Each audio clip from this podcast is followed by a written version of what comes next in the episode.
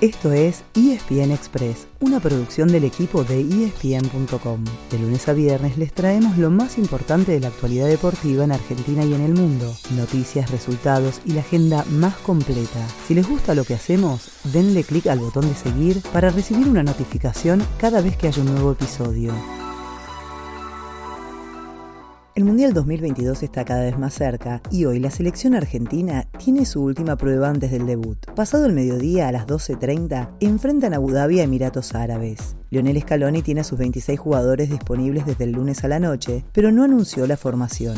Eso sí, dio a entender que no arriesgará el físico de ninguno de sus futbolistas, con lo que se espera que varios titulares descansen. Sobre todo los que llegan con molestias, como Cuti Romero y Leandro Paredes. El entrenador del seleccionado rival es Rodolfo Arrobarrena, quien había dicho que no le iban a pegar a Lionel Messi. Ayer aclaró que fue una broma y que nunca le diría a un jugador que vaya con cuidado, aunque sea un partido amistoso. Igual Vasco, si pueden, digo, si no les molesta, mejor vayan con cuidado, dale.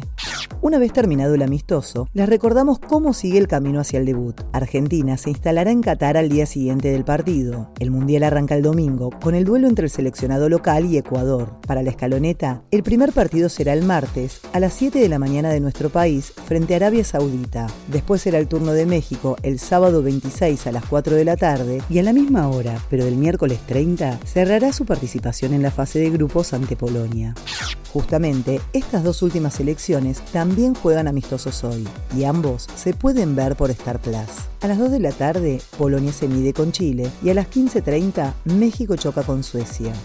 Más allá de lo que pasa en Qatar, esta semana hay un tema al que estar atentos en nuestro fútbol. Ayer llegó al país Martín de Michelis, quien reemplazará a Marcelo Gallardo como entrenador de River. El Millo todavía no hizo oficial su nombramiento, así que tampoco hay fecha para su presentación, que en principio sería mañana jueves. Y también falta definir quiénes estarán en su cuerpo técnico.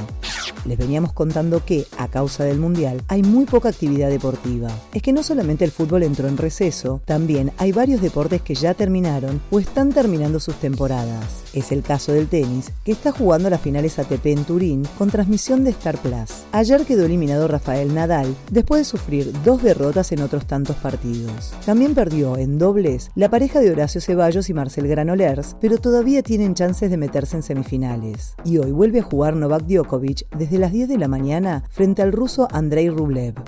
Por último, arrancó en Argentina el Open de la WTA, que seguirá hasta el domingo en el Buenos Aires Lawn Tennis. Ayer cayó la única argentina que tuvo acción, Chiara Di Genova. Y hoy se presentan Julia Riera, Lourdes Carlé, Paula Ormaechea, Nadia Podoroska y Solana Sierra. Estas dos últimas chocarán entre sí. Ese fue el final del episodio de hoy. De lunes a viernes, al comenzar el día, les contamos lo que pasó y lo que se viene en el mundo del deporte. Los esperamos en el próximo episodio con mucho más ESPN Express.